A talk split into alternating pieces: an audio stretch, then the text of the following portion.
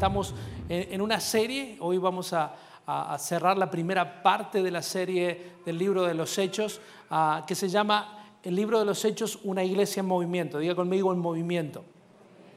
Y esto es lo que hemos sido capaces de ver cuando eh, el Señor le da a su iglesia su poder, le da su palabra, le da sus planes, le da su presencia. ¿Sabe qué pasa? La iglesia del Señor se moviliza y empieza a romper distintas barreras, barreras geográficas, barreras sociales, barreras culturales, barreras ideológicas, y es lo que ha estado sucediendo por los últimos ah, años.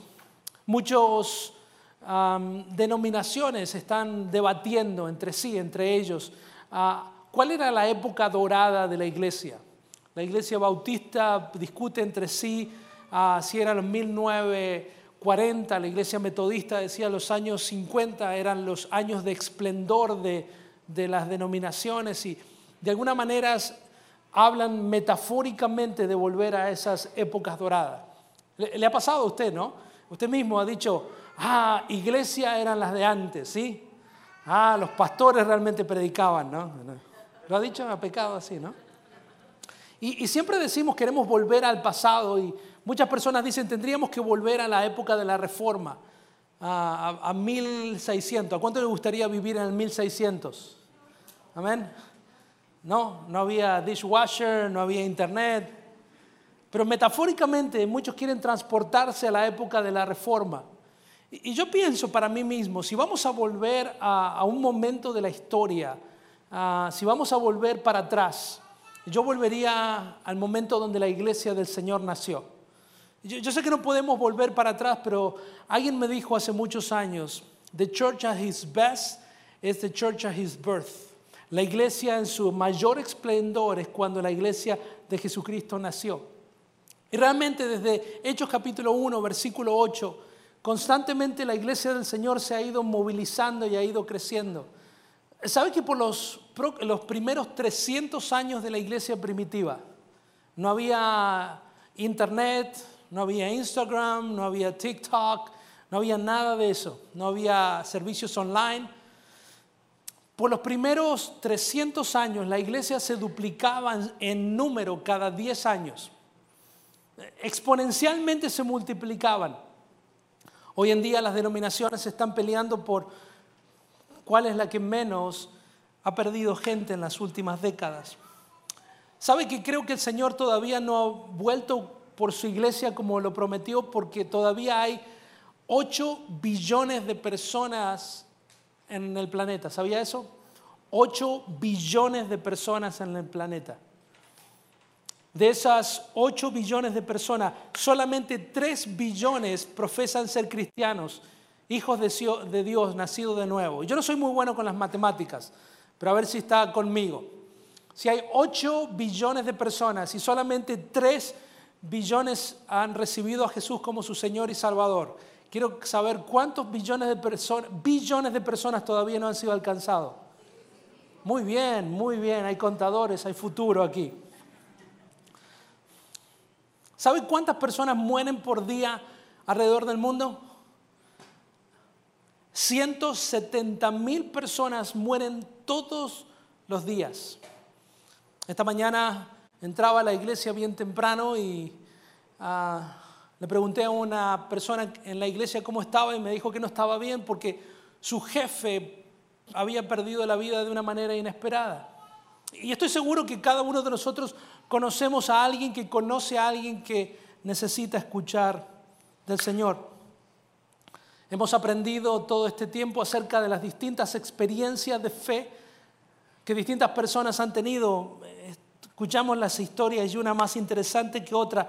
Ah, Hemos visto cómo el Señor convirtió o tuvo una experiencia de fe desde Felipe y un hombre eunuco, un primer ministro de un país muy lejano hasta Pablo, de cómo tuvo una conversión, tuvo una experiencia de fe.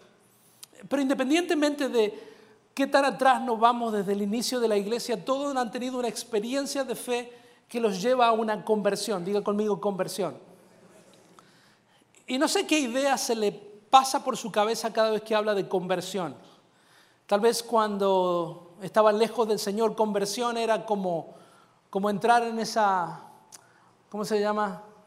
Eh, siempre me olvido, en los manicomios esa ah, camisa de fuerza. Estoy tan loco que me olvido, ¿no? ¿Sí? Eh, muchos de ustedes pensaban que ser cristiano o convertirse es, ah, ya te convertiste, ya sos uno más de esos locos, entraste en la camisa de fuerza. Un fanático, un loco. Y, y que conversión no significa entrar en una camisa de fuerza. Conversión no es una constante lucha entre lo que quiero hacer y no quiero hacer. Eso es una naturaleza pecaminosa y el Señor. Y, pero cuando uno está convertido, uno no está constantemente luchando.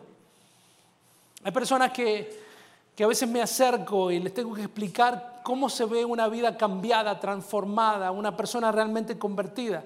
Eh, porque me doy cuenta que cada vez que hacemos un llamado a salvación se entregan al Señor todos los domingos. Y usted dirá, ese soy yo. Y sabe que yo creo que cuando uno se convierte al Señor, uno tiene que convertirse al Señor todos los fines de semana. ¿Cuántos dicen amén? Creo que el Señor murió por nosotros y si entendemos lo que sucede, entendemos que la conversión no es eh, como un proyecto de remodelación en nuestra casa. No es como que le estamos diciendo al Señor, ok, quiero remodelar esta área nada más de mi vida. Hablando de eso esta semana, mi esposa me dijo, cariño, y ya sé que cuando arranca así ya, hay un pedido. Tengo una idea, creo que sería buena idea, y usted ya sabe, ¿no? Cuando mi esposa da muchas vueltas, yo digo, ah, qué viene, Señor. Y cuando dice, estuve viendo en Pinterest, ah.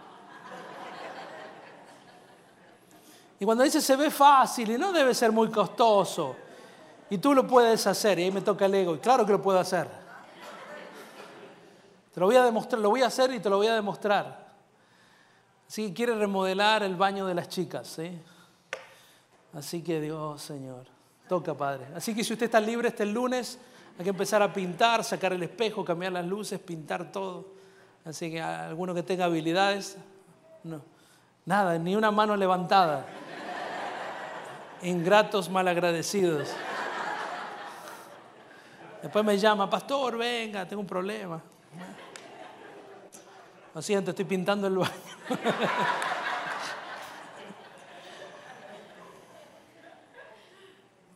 Pero a veces pensamos que convertirnos es como hacer una pequeña remodelación de una parte de la casa, pero convertirnos es reconstruir la casa de su fundación, es, es algo que viene desde adentro hacia afuera, no es simplemente decorar la casa, es transformar la casa, transformar los cimientos, la manera de pensar, la manera de hablar, la manera de vivir. Cuando a Jesús se le preguntó acerca del reino de los cielos y, lo que el Señor esperaba de cada uno de nosotros, cuando los discípulos que no entendían muchas veces lo que estaba pasando le preguntaron, ¿Cómo tengo que hacer para ganar el cielo? ¿Cómo, ¿Cómo tengo que hacer para ser parte de lo que estás haciendo? Jesús llamó a un niño, no está en sus notas, pero en Mateo capítulo 18, versículo 3, mientras los grandes discutían quién era el mayor. ¿Algún mexicano aquí? En el primer servicio teníamos varios. Ahí, ah, mira que está. Te necesito el lunes, él sí sabe. No levantaste la mano recién, ¿no? Me dijo, ¿quiénes son el mero mero? Y Jesús llamó a un niño y dijo, y en Mateo capítulo 18 lo puede leer en su casa, y dijo, en verdad os digo que si no convertís eh, o te vuelves a ser como un niño, no entrarás en el reino de los cielos. Jesús está tratando de explicar cómo se ve una conversión, es algo sobrenatural, es algo distinto a lo que estamos acostumbrados, no es una mejora, es una transformación, es, es algo totalmente distinto. Y hoy vamos a hablar acerca de un personaje que me encanta. Ah, y vamos a ver cómo el Señor utiliza a distintos elementos para, para hacer llevar su palabra a alguien que lo necesita. La historia es de Cornelio. Cornelio es un hombre gentil, un hombre que quiere un hombre moralmente aceptable, temeroso del Señor. Dice la palabra del Señor que hacía buenas obras, eso significa que iba a ayudar a su pastor los días lunes a pintar los baños de sus hijas. Era un hombre aceptable, era una buena persona. Pero aún las buenas personas necesitan a Cristo. ¿Cuántos dicen amén?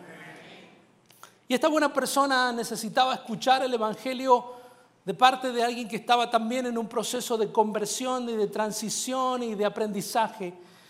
Y empezamos a encontrar la historia de estos dos hombres que vivían en dos realidades distintas. Uno era un judío, un hombre religioso, un hombre que había crecido en la iglesia, si, así lo quiere decir, un hombre que había seguido al pie de la letra las tradiciones morales de su contexto y tenía un hombre gentil. Era un centurión, dice la palabra del Señor. Eso significa que tenía a 100 soldados a su cargo. Era de procedencia romana. Y en Hechos capítulo 10, versículo 1, empezamos a ver los protagonistas de esta historia. Hoy solamente vamos a estar en el capítulo 10. Y dice, vivía en Cesarea un centurión llamado, dígalo conmigo a ver si está ahí, Cornelio, de regimiento conocido como el italiano. Él y toda su familia eran devotos y temerosos de Dios. Realizaban muchas obras de beneficencia para el pueblo de Israel y oraba a Dios constantemente. Y si bien lo que vamos a ver en el día de hoy, usted ya sabe que el libro de los Hechos es un libro descriptivo y no prescriptivo. Significa que no todas las cosas que leemos en el libro de los hechos tenemos que hacerla exactamente igual. No es algún modelo para copiar, es una historia para entender. Creo que podemos aprender en el capítulo 10 acerca de la conversión, de cómo Dios se mueve en el proceso de la conversión. Mi objetivo es que usted pueda salir de aquí con la seguridad, diga conmigo seguridad que, que usted ha entregado su vida a Jesús y que su vida ha sido convertida, ha sido transformada por el Señor. No sé usted, pero yo me puedo remontar a, a muchos años atrás, a los 16 años. Yo sé que tuve una experiencia con el Señor y yo sé que fue el momento donde nací de nuevo. Y ese nacimiento no fue un momento que yo pensaba, no era una cuestión emocional, sino que había sido el producto de lo que Dios había hecho en mi vida y, la gente a mi alrededor empezó a ver los cambios producto de esa transformación. Diga conmigo transformación. Y hoy en día puedo decir que fue el momento donde nací de nuevo. Vivía en Cesarea un centurión llamado Cornelio del regimiento conocido como el italiano. Y, y, aquí en esta historia vamos a aprender cuatro cosas acerca de la conversión. Número uno, que Dios siempre toma la iniciativa. Diga conmigo iniciativa. Dios toma la iniciativa. Dice que un día, como a las 3 de la tarde, tuvo una visión, hablando de Cornelio. Dice que vio claramente a un ángel de Dios que se le acercaba y le decía, Cornelio. Y dijo, ¿qué quieres, Señor? Le preguntó Cornelio mirándolo fijamente y con mucho qué? Miedo. Dios ha recibido tus oraciones y tus obras de beneficencia como una ofrenda, le contestó el ángel. Envía de inmediato a algunos hombres a Jope para que hagan venir a un tal Simón, apodado Pedro, que es el otro protagonista de la historia.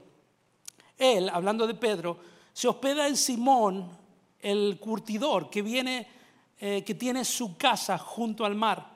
Después de que se fue el ángel que le había hablado, Cornelio llamó a dos de sus siervos y a un soldado devoto de los que le habían eh, servían regularmente. Versículo 8 dice que les explicó todo lo que había sucedido y los envió a Jope. Al día siguiente, mientras ellos iban de camino y se acercaban a la ciudad, Pedro subió a la azotea a orar. Era casi el mediodía y mire lo que pasó. Dice que tuvo hambre y quiso algo de comer mientras se lo preparaba, le sobrevino un éxtasis. Mi hermano, lo que estoy tratando de mostrarle es que el Señor siempre toma la iniciativa. Y no se trata de la profundidad, qué tan ancho es su búsqueda, qué tan profunda es su búsqueda. Yo quiero que sepa que Jesús ya tomó la iniciativa antes de que usted la tomara. Si usted está aquí, gloria a Dios por eso. Quiere decir que Dios está obrando en su vida, viene obrando en su vida hace mucho tiempo. No quiero que piense que, bueno, Señor, gracias. Quiero que estés contento de que hoy yo sí decidí venir a tu casa. Es como algunos hermanos que vienen a la iglesia dos veces al año y cuando vienen me dice, pastor, aquí estoy. Como diciendo, dígame gracias, ¿no? Aquí estoy. Hoy sí vine.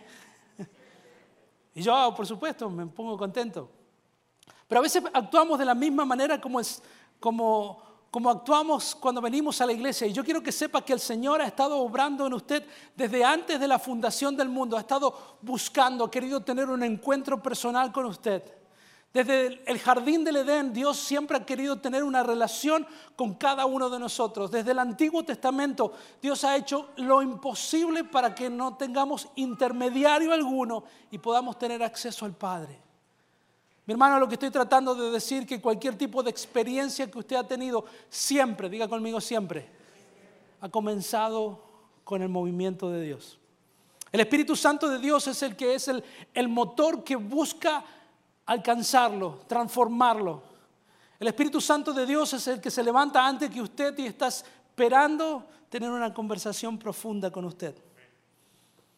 Vemos en el libro de los Hechos, que cada iniciativa espiritual siempre comenzó de parte del Señor. Siempre le pregunto a las personas dónde están en este journey, en esta búsqueda espiritual. Hay personas que en algún momento dijeron, yo no quiero saber nada con Dios. ¿Conoce a alguien así? Usted mismo ha, sido esa persona. Pero a veces le pregunto a las personas y dice, yo estoy en la búsqueda. Otros me dicen, yo ya he tomado mi decisión de fe. Otros me dicen, estoy creciendo espiritualmente. Sea donde sea que usted está, el Espíritu de Dios siempre ha comenzado antes que usted. ¿Cuántos dicen amén? ¿Sabe lo segundo que pasa cuando empezamos una transformación en nuestras vidas? Dios nos incomoda.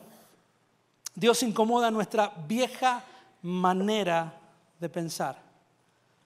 Recuerde que aceptar a Jesús no es simplemente hacer una remodelación de algunas áreas de nuestras vidas, es ser desafiados. Eso es lo que pasa con el Evangelio de Jesucristo. Desafía cada área de nuestras vidas. Nos confronta. ¿Cuántos dicen amén? A veces pensamos que el Evangelio de Jesús es como un buffet. ¿Cuántos de ustedes, los latinos, nos gustan los buffets, no? Los chinos quieren cerrar cuando ven los domingos a la tarde, dice, no latinos, porque comen mucho, ¿no? A veces no pueden comer más, pero siguen comiendo para, justificar el, precio, ¿no? Deja que me se, se abroche el cinturón. Pero muchas veces pensamos que el Evangelio es de esa manera, que podemos tomar las áreas que nos gusta y dejar de lado aquellas cosas que nos incomodan. Pero Dios siempre incomoda nuestra vieja manera de pensar. Y la persona que quiero que usted pueda entender que está siendo incomodada ya no es Cornelio, que está hambriento de conocer al Dios viviente y la verdad de la palabra del Señor. La persona que está siendo incomodada, aunque no lo quiera creer, es Pedro. En Hechos capítulo 10, versículo 11, Dios quiere convertir a Pedro, pero ¿sabe qué? ¿De qué quiere convertir a Pedro? De su religiosidad. Y hay personas aquí que conocen al Señor, ya se han convertido al Evangelio y, y hoy son salvos por la gracia del Señor. ¿Cuántos dicen amén? Pero ¿cuántos de nosotros todavía necesitamos convertir nuestra vieja manera de pensar? Y esto le pasó a Pedro. Y dice que vio el cielo abierto Recuerden que esta es otra visión de manera casi simultánea. Y dice que vio el cielo abierto y algo parecido a una gran sábana que se suspendía por las cuatro puntas y descendían hacia tierra. En ella había toda clase de cuadrúpedos, como también reptiles y aves. Dice, levántate Pedro, mata y come. Le dijo una voz. ¿Y qué dijo Pedro? Sí, Señor, lo que tú me mandes. Amén y gloria a Dios y a su nombre. ¿Quién vive?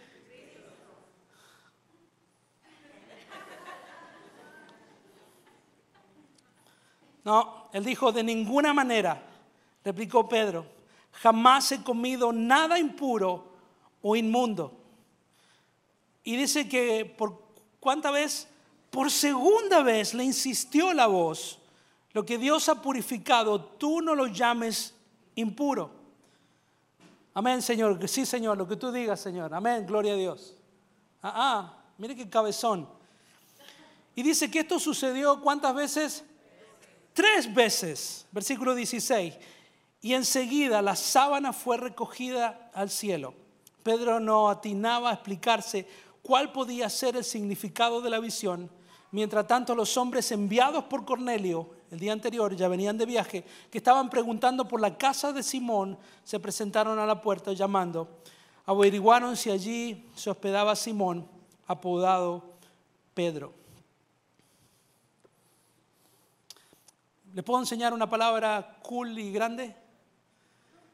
¿Sí? ¿Están, tan listos para Big Word? Se llama etnocentrismo. ¿Sabe qué es el etnocentrismo? Esos créditos de la maestría están paying off, van caro. El etnocentrismo es cuando solamente vemos el mundo a través de nuestra cultura, de nuestros lentes, de nuestra cosmovisión. Todavía están perdidos. Es cuando, cuando pensamos que solamente las cosas se pueden hacer de una manera a mi manera, porque es lo que aprendí. A ver, déjenme ver si los traigo. Es cuando un argentino critica a un chileno. ¿Hay un chileno aquí? ¿Ve? ¿Se da cuenta? Hay un, un conflicto de culturas. ¿Hay un argentino aquí? Ok. Ok, ustedes no celebren mucho, es cuando los colombianos se quejan de los venezolanos. Amén. Y, no entienden por qué hacen lo que hacen y por qué se toman el crédito que la arepa con queso es un invento de ellos. Ah, eso es etnocentrismo. Y el resto no se ría mucho porque es cuando los puertorriqueños se quejan de los dominicanos. Que van a su país y le toman todos los trabajos que ustedes no quieren tomar. Ah, ah eso es etnocentrismo.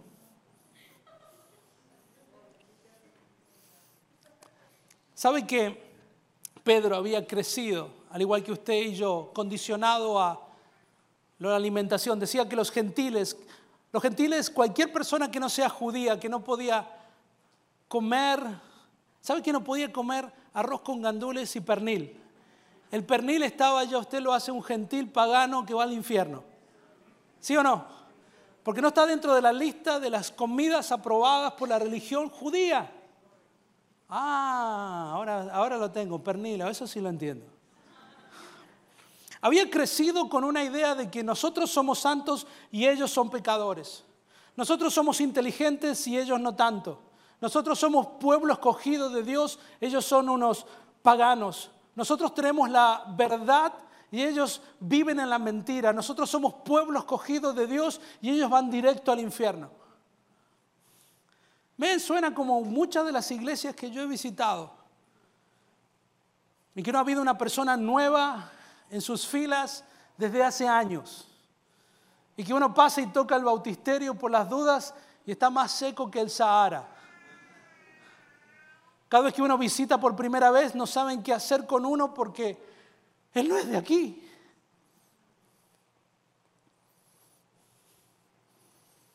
¿Sabe qué? Cuando el Señor nos convierte, no tan solo nos convierte de nuestra ausencia del Evangelio, el Evangelio nos convierte de nuestra religiosidad, de nuestras ideas preconcebidas de cómo deberíamos hacer las cosas. Esta semana, mientras preparábamos este mensaje, hablábamos con Patricia y le orábamos al Señor y le decíamos, Señor, ¿qué áreas de nuestras vidas el Evangelio está desafiando una idea preconcebida de una religión que usted no ha querido imponer sobre la gente? Y no le voy a decir cuáles son esas listas de cosas que hemos aprendido, que no necesariamente se alinean con la verdad de la palabra del Señor, pero tiene que haber una conversión. Diga conmigo una conversión.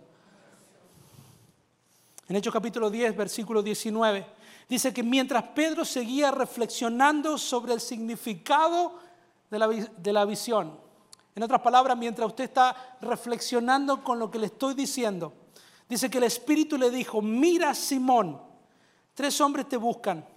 Date prisa. dígale a la persona que está al lado. O dígame a mí, pastor, dése prisa. date prisa, baja y no dudes en ir con ellos, porque yo los he enviado. Dice que Pedro bajó y les dijo a los hombres, aquí estoy, yo soy el que ustedes buscan. ¿Qué asunto los ha traído por aquí? Ellos le contestaron, venimos ah, de parte del centurión Cornelio, un hombre justo y temeroso de Dios, respetado por todo el pueblo judío. Un ángel de Dios les dijo, le dio instrucciones de invitarlo a usted a su casa para escuchar lo que usted tiene para decir. Entonces Pedro los, mire lo que pasó, Pedro los invitó a pasar y los hospedó. Al día siguiente Pedro se fue con ellos acompañados de algunos creyentes de Jope. Mi hermano, yo quiero que sepa que los judíos tenían prohibido sentarse a comer con un gentil. Tenían prohibido verse relacionados los unos con el otro. Tenían prohibido tener cualquier tipo de conversación con ellos. ¿Sabe que esta tensión no es nueva? Jesús la tuvo con un hombre llamado Nicodemo. ¿Se acuerda la historia? Nicodemo quería saber qué tenía que hacer para realmente nacer de nuevo. Y le preguntaba, y Jesús le da una, una analogía que todavía no termina de entender. Le preguntó, ¿qué necesito ser para nacer, hacer para nacer de nuevo? Y mire lo que dijo Jesús, no está en sus notas. Y, y Jesús le dijo a Nicodemo, de cierto, de cierto te digo que el que no naciera de nuevo no puede ver el reino de Dios. Nicodemo le dijo, ¿cómo puedo un hombre nacer siendo viejo? ¿Puede acaso entrar por segunda vez al vientre de su madre y nacer? Respondió Jesús, de cierto, de cierto te digo que el que no naciere de agua y del Espíritu no puede entrar en el reino de los cielos. Sé que es muy difícil para nuestra manera de pensar de cómo podemos nacer de nuevo, cómo puede haber una transformación genuina desde adentro para afuera. Y lo tercero, Dios impacta nuestras vidas. ¿Sabe cuando realmente nos hemos convertido al Evangelio? Cuando hemos visto una transformación en nuestras vidas, Dios impacta nuestras vidas. Sigue diciendo Hechos capítulo 10, versículo 24. Dice, un día después llegó a Cesarea, este es el encuentro de ambos. Cornelio estaba esperando con los parientes y amigos íntimos que había reunido. Al llegar Pedro a la casa, Cornelio salió a recibirlo y postrándose delante de él le rindió homenaje, lo adoró. Pero Pedro hizo que se levantara y le dijo, ponte de pie, que soy solo un hombre como tú. Pedro entró en la casa conversando con él y encontró a cuántas personas, muchos reunidos. Entonces les habló así, ustedes saben muy bien que nuestra ley prohíbe que un judío se junte con un extranjero o lo visite. Pero Dios, diga conmigo, pero Dios pero Dios me ha hecho ver que a nadie debo llamar impuro o inmundo.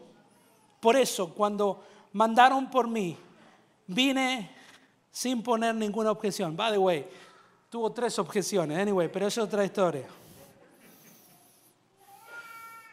Pedro tomó la palabra y dijo, ahora comprendo que en realidad para Dios no hay favoritismo, sino que en toda nación Él ve con agrado a los que temen y actúan con justicia.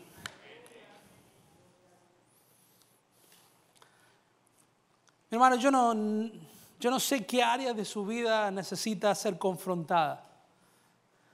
Yo no sé si se crió en un contexto donde si estas personas son más santas que otras, o que si las personas que usan faldas solamente van al cielo, o los que se maquillan no verán la gloria de Dios.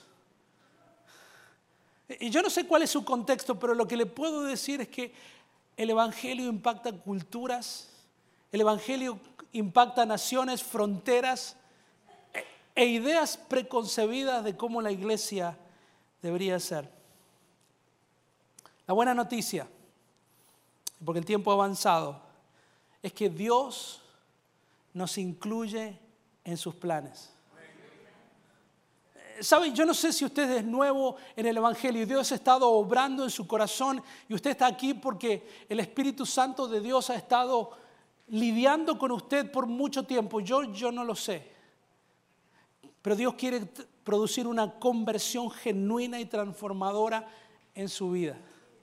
O tal vez usted ha estado en la iglesia por tantos años que en la iglesia anterior su nombre y apellido en la parte de atrás. Familia González, nadie se puede sentar ahí. ¿Ha ido a iglesias así? Y si no están los nombres, usted sabe que le pertenece a alguien porque usted cuando visita está sentado ahí y lo miran como que hizo algo mal y usted no sabe. ¿Le ha pasado? Pero el Señor quiere también convertir incluso a las personas que conocemos de Cristo de nuestras religiosidades. La buena noticia es que Dios nos incluye en sus planes. En Hechos capítulo 10, versículo 44, aparece lo que se llama el sello de la salvación. Le decía a la, gente del servicio de las 10 de la mañana, a los nuevos, que somos una iglesia pentecostal con frenos y bautista con acelerador. ¿Cuántos dicen amén? Pero yo creo que el sello del Espíritu Santo es una marca necesaria para aquellos que han nacido de nuevo. Y, no es para que usted se caiga cada vez que alguien le impone las manos. No es para que usted baile y diga, aleluya, gloria a Dios, aleluya. Es para que el sello del Espíritu Santo produzca en usted el carácter de Cristo. Es para que cuando la mano de Dios está sobre su vida, la gente empiece a ver los frutos del Espíritu, paz, gozo, benignidad, una vida transformada. La buena historia que el Señor siempre nos incluye a nosotros. En Hechos capítulo 10, al final de la historia, versículo 44 dice que mientras Pedro estaba todavía hablando, así que no se queje porque seguramente el mensaje era largo, amén. Pero parece que el Espíritu Santo ni siquiera pudo esperar hasta que diga, hermano, póngase de pie, cierre sus ojos, pase al altar. Dijo que mientras Pedro estaba todavía hablando, el Espíritu Santo descendió sobre todos los que escuchaban el mensaje. Diga conmigo todos. ¿Y sabe que todo significa en griego? Todo significa todos y no excluye a nadie. No sé si entiende, ¿no? Es la palabra griega del día hoy. Eso significa todos. Y dice que el Espíritu descendió sobre todos los que escuchaban el mensaje. Y dice que los defensores de la circuncisión, en otras palabras, los judíos que venían con él, que pensaban que antes de ser cristianos tenían que ajustarse a las leyes de su nación, los defensores de la circuncisión, que habían llegado con Pedro, se quedaron asombrados de que el don del Espíritu Santo se hubiese derramado también sobre los gentiles. Yo creo que se ponga de pie para que simplemente cambie de posición.